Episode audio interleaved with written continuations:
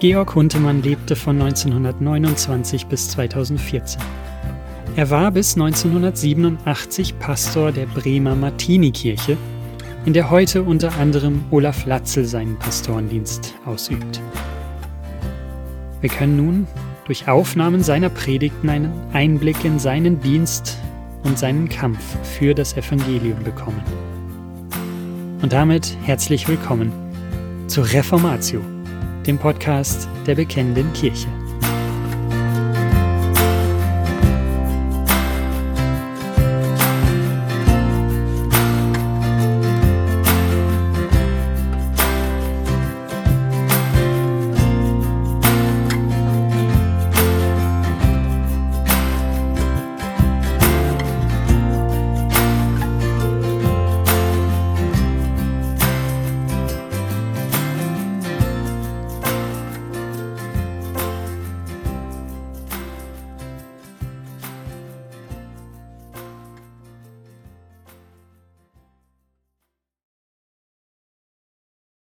Aber namens Lazarus lag vor dessen Tür, voller Geschwüre und begehrte sich zu sättigen von dem, was von des reichen Tisch fiel.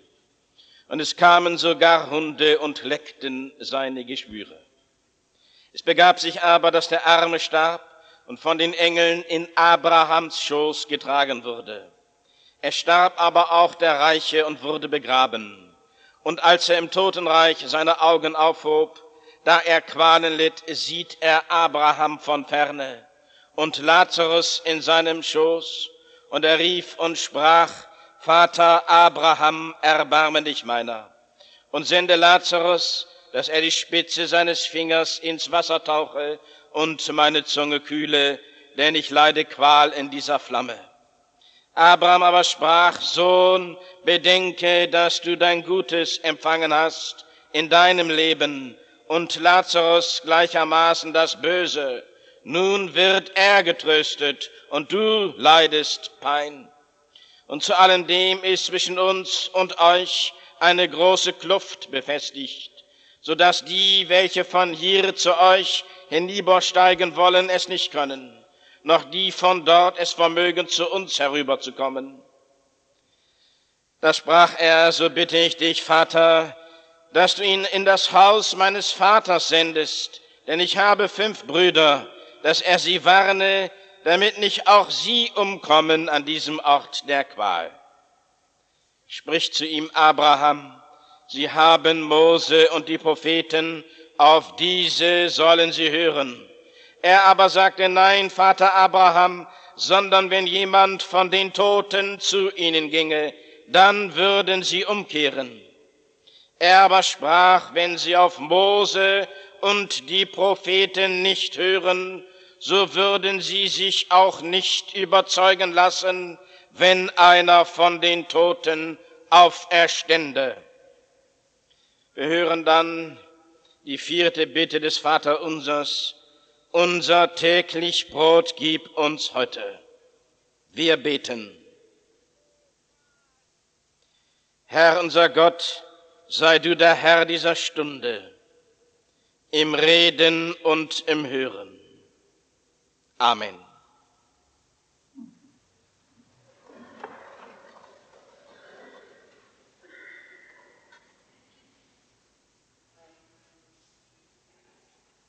Liebe Gemeinde, es gibt in der Bibel sowohl im Alten als auch im Neuen Testament viele Aussagen, in denen die Armut gepriesen und der Reichtum verurteilt wird.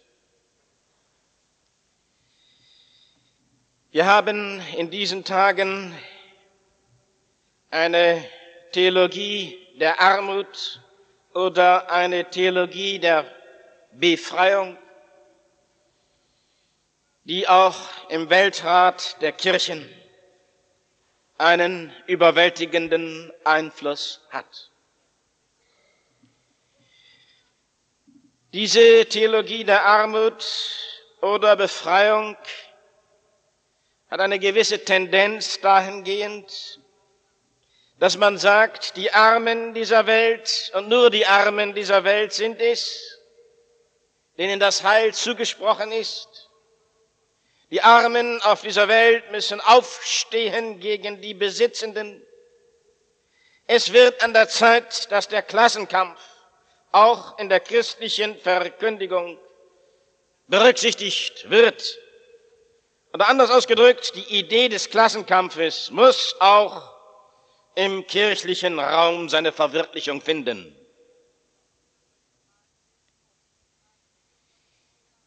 Wenn aber im Alten beziehungsweise im Neuen Testament von der Armut die Rede ist, und das gebe ich zu bedenken gegenüber jenen, die den Klassenkampf in die Kirche einführen wollen oder die Kirche zum Träger des Klassenkampfes machen wollen, wenn in der Bibel von der Armut die Rede ist, dann wird diese Armut nicht als eine Tugend gepriesen,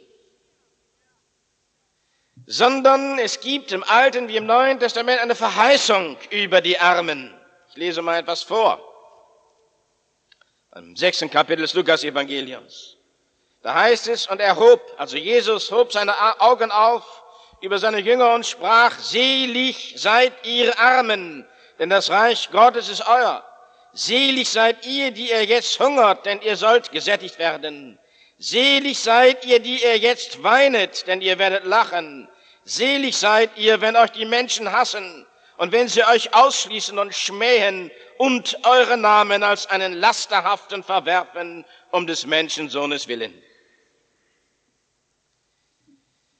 Heilandsrufe über die Armen, über die Weinenden, Heilandsrufe, nicht in dem Sinne, dass die Armen gepriesen werden als die, die eine besondere Tugend haben, sondern der Akzent liegt darauf, dass die Armen befreit werden.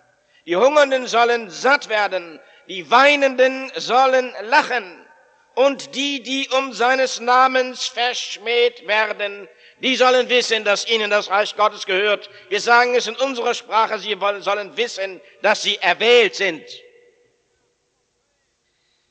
Es geht darum, und das ist der Kern dieser Aussage, es geht darum, dass da, wo das Reich Gottes sich verwirklicht, hier schon auf dieser Erde das Reich Gottes sich verwirklicht, dass da Gerechtigkeit herrscht.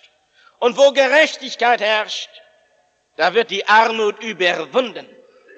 Da, wo das Reich Gottes herrscht, verliert der Mensch seine Bindungen an dämonische Mächte. Da wird er frei. Da erkennt er, wie er die Natur beherrscht. Da steht er frei von der Natur und da wird die Armut und da wird das Elend überwunden. Es geht hier in der Bibel nicht um eine Verteilung des Elends an alle. Es geht hier nicht darum, dass alle arm sind und nur die Bonzen reich, sondern es geht hier um die Erkenntnis, wo das Reich Gottes ist, wo wir auf sein Gesetz, auf seine Gebote hören da wo wir frei werden von falschen Bindungen, da ist das Reich Gottes. Da wo das Gesetz Gottes regiert, da wo die Gemeinde Gottes regiert, da ist Freiheit für den Menschen in dieser Schöpfung. Und da wird das Elend nicht verteilt, sondern da wird das Elend überwunden. So wie in jenen Bereichen, in denen der christliche Glaube in seiner reformierten, in seiner protestantischen Ausprägung sich durchgesetzt hat, wo also Reich Gottes sich auf dieser Erde verwirklichte, in der Tat Armut und Elend überwunden wurden. Trachtet zuerst nach dem Reiche Gottes, sagt Christus. Achten wir zuerst auf das und hören wir zuerst auf das, was er uns sagt, dann wird uns alles andere auch zufallen. Von oben kommt die Überwindung des Elends und nicht von unten durch die Revolution oder durch den Klassenkampf, der nur das Elend verteilt. Wenn wir darum bitten, unser täglich Brot gib uns heute. Dann hören wir zunächst auf das eine Wort Brot. Brot ist Inbegriff des Lebens, der Schöpfung. Brot kann auch Inbegriff des geistlichen Lebens sein, wenn Jesus sagt, ich bin das Brot des Lebens. Unser täglich Brot gib uns heute, das bedeutet, gib uns, o oh Herr, das, was wir brauchen. Dass wir genug zu essen haben, zu trinken haben, gib uns aber auch Gesundheit. Gib uns unseren Anteil an der Schöpfungsherrlichkeit. Brot bedeutet, dass die Bibel die Schöpfung nicht verachtet. Die Bibel verneint die Schöpfung nicht. Sie spricht ein Ja zur Schöpfung. Gott ist der Schöpfer des Himmels und der Erde. Die Bibel spricht vom Reichtum Abrahams. Jesus wollte nicht, dass alle arm werden, ihre Güter verlassen. Dem Zöllner Zachäus beließ er seine Güter. Allerdings, wenn wir das, was wir haben, an Besitz und Gesundheit, wenn wir das, was wir haben, nicht hinnehmen von ihm, wenn wir vergessen, dass wir es von ihm empfangen haben und dass er es uns morgen nehmen kann, dann allerdings sind wir dem Kornbauern zu vergleichen, der eine Scheune baute, eine neue Scheune baute, um seine neuen Schätze darin unterzubringen und der zu sich sagte, liebe Seele, nun habe Ruhe. Liebe Gemeinde, wenn wir das Vaterunser beten, könnte es passieren, dass wir bei der Bitte, unser täglich Brot gib uns heute, etwas zu hastig beten. Dass einer sagt, ich habe ja meine Pension oder ich habe meine Rentenpapiere, ich habe meine Obligation, meine Aktien oder ich habe diese oder jene Versicherung, ich habe diesen und jenen Schutz. Das täglich Brot kann doch nicht Gegenstand einer Bitte sein. Meine Lieben, doch. Man braucht nur aufmerksam Zeitungen zu lesen oder nur mal aufmerksam kritisch als Christenmensch sich Fernsehsendungen anzusehen, um zu erkennen, auf welch brüchigem Boden wir mit all unseren Sicherheiten stehen. Das, was du heute hast, kann dir in der Tat morgen genommen werden. Es kann deine Gesundheit sein, es kann dein Besitz sein, es können deine Aktien, deine Obligationen, deine Pfandbriefe, dein Gold. Es kann alles sein, das dir morgen genommen wird. Es heißt ja im Gleichnis von dem reichen Kornbauer, du Narr, diese Nacht werde ich dein Leben von dir fordern. Was nützt dir dein gehortetes Gold, wenn du vom Krebs zerfressen wirst? Du kannst dir das Brot, deine Gesundheit, deine Schöpfung damit nicht erkaufen. Meine Lieben, ich weiß, das ist uns gar nicht so angenehm, dass wir so abhängig sind. Wir hätten das lieber alles so aufgebaut und so geordnet, dass wir nach unseren Maßstäben, nach unseren Wünschen, nach unseren Gedanken und Plänen, die sich ja weit in die Zukunft hinein bewegen, verfügen können über das Brot des Lebens. Dass wir nicht bitten müssen, gib es uns. Nein, wir möchten lieber es so für uns selbst haben. Und nach unseren Maßstäben und Plänen darüber verfügen. Und nun hat dieses Denken zur Folge.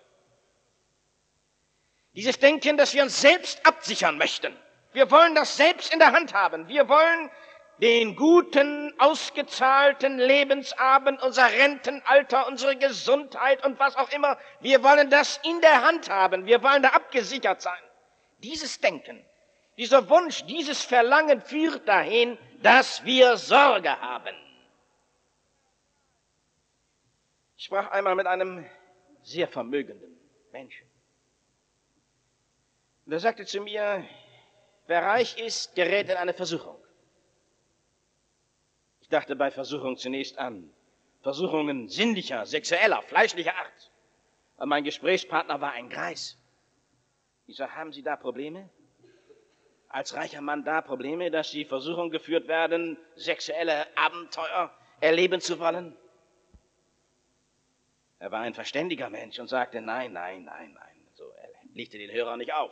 Das war eine sogenannte private Telefonseelsorge. Er löste den Hörer nicht auf und sagte, nein, das ist nicht die Versuchung des reichen Menschen.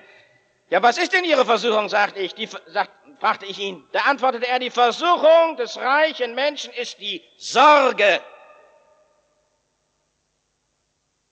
Die Sorge zu verlieren, was er hat. Je vermögender ein Mensch ist, umso mehr gerät er in die Gefahr der Versuchung der Sorge zu erliegen. Der Philosoph Martin Heidegger, der die, das erste, die erste Hälfte dieses Jahrhunderts mit seinem Denken bestimmte, hat die Sorge als ein Charakteristikum des modernen Menschen erkannt, weil er nicht mehr an Gott glaubt, weil er nicht beten kann. Unser täglich Brot gibt uns heute, muss er sich aus sich selbst heraus absichern.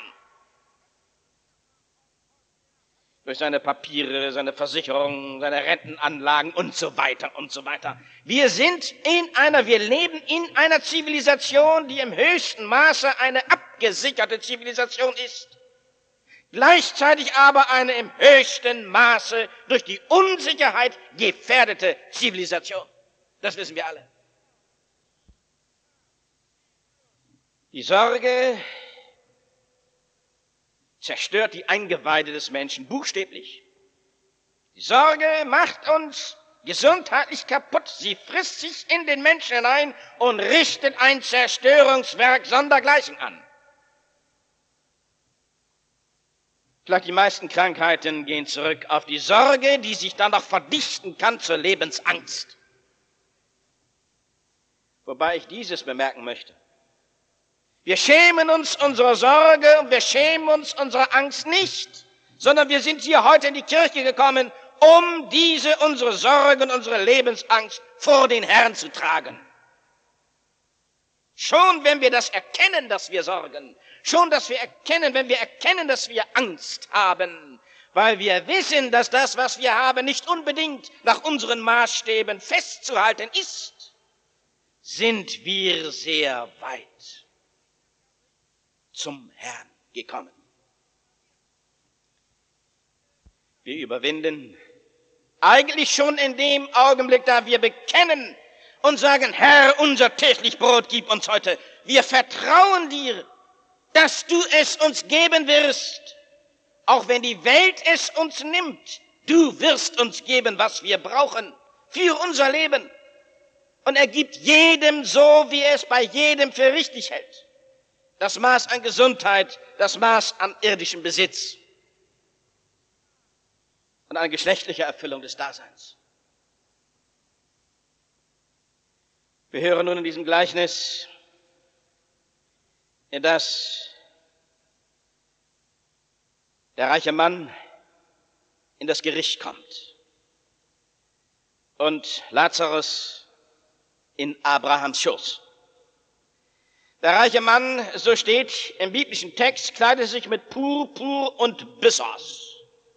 Purpur war ein rot, dunkelrot gefärbtes Obergewand und Bissos ein weißes, kostbares Untergewand. So kleideten sich nur die Priester und die Könige. Dieser Mann lief also rum, gekleidet wie ein Priester, wie ein König. Er nahm seinen Besitz als Selbstdarstellung. Weil er nicht an Gott glaubte, weil er mit Gott seinen, seinen Frieden nicht hatte, weil er nur alleine war auf dieser Erde, weil er nur sein Ich hatte, musste er sich selbst darstellen, sich selbst entfalten. Er musste dahin rauschen. Wir kleiden uns heute nicht mehr Purpur oder Bissers, sondern haben geschmückte Automobile oder Häuser oder dergleichen. Auf eine andere Art und Weise verwirklichen wir uns selbst bringen unsere Show da gegenüber den anderen, dass sie uns bewundern. In seiner Selbstdarstellung und seiner Selbstverwirklichung. Die Sünde des Enthusiasmus, die große Ursünde, die in Adam und Eva nun eben zur Erbsünde wurde. In dieser seiner Ursünde der Selbstdarstellung übersah er den elenden Menschen vor seiner Tür. Er dachte nicht daran. weil er sich immer nur mit sich selbst beschäftigte, sich immer nur um sich selbst bewegte. Seine Gefühle, seine Gedanken waren das Entscheidende. Auch nicht einen Augenblick konnte er sich in die Gedankenwelt des anderen Menschen, in das Empfinden eines anderen Menschen hineinbewegen. Dieser reiche, sogenannte reiche Mann steht typisch für die Verbürgerlichung unserer Christenheit, Verbürgerlichung unserer Kirche, die als ein Tummelplatz der Selbstverwirklichung benutzt wurde, der Selbstdarstellung und man vergaß das physische und psychische Elend um sich herum. Man dachte nur an sich, nachdem wir nur mit irdischen Gütern beschenkt sind, wollen wir auch noch konsumieren, was da ein Gott an geistlichen Gaben zu bieten hat. Die Stagnation unserer Kirchen, unserer verbürgerlichten Kirchen, hat eben diese Ursache. Der sich selbst verwirklichende Mensch, der bei all seinem Reichtum sich noch wie ein Priester kleidet. Lazarus kommt von Eliasar. Gott hilft, heißt das. Gott hilft. Der Heilandsruf Gottes über die Armen gilt unbedingt, und zwar im weitesten Sinne über die Armen, allerdings über die Armen, die ihre Armut erkennen, über die geistlich Armen, über die, die Hunger und Durst haben nach Gerechtigkeit, aber auch die überhaupt den physischen Hunger und Durst haben. Über sie alle wird das Heilandswort gesprochen. Ihr sollt satt werden, euer ist das Reich Gottes. Es gibt eine Gerechtigkeit. Eine endgültige Gerechtigkeit. Lazarus hat sich auf dieser Erde nicht gefunden, aber im Himmel. Wir zweifeln oft an der Gerechtigkeit, weil wir sie in so kurzen Spannen von Lebensabschnitten nicht wahrnehmen können. Wir möchten gleich und unmittelbar nach unseren Maßstäben sehen und erkennen, dass sich Gottes Gerechtigkeit durchsetzt. Aber Gott hat einen anderen, tieferen Atem als wir. Seine Wege sind nicht unsere Wege und seine Gerichte nicht unsere Gerichte. Aber dieses wird uns hier verheißen. Es gibt diese absolute Gerechtigkeit Gottes. Und diese absolute Gerechtigkeit Gottes bedeutet, dass von einer blühenden Zivilisation, so wie wir sie jetzt darstellen, in Westeuropa und in der Bundesrepublik, dass von einer so blühenden Zivilisation genommen werden kann, was sie hat, wenn sie Gott nicht die Ehre gibt. Wir gehen vielleicht über dieses Land. Und so wie man heute die Pyramiden in Ägypten bewundert, die zerfallenen Gräber oder die alten Tempel in Griechenland oder Rom, so sieht man vielleicht dann einmal auf unsere Fabriken die zerfallenen Tempel einer technischen Gesellschaft. Weil aus unserer Gesellschaft die geistliche Kraft rausgesogen wurde, weil wir Gott nicht mehr die Ehre gaben und nicht mehr da, nicht mehr um das tägliche Brot beten wollten, kann das Gericht über uns kommen. Diese Nacht werde ich deine Seele von dir fordern. Amen.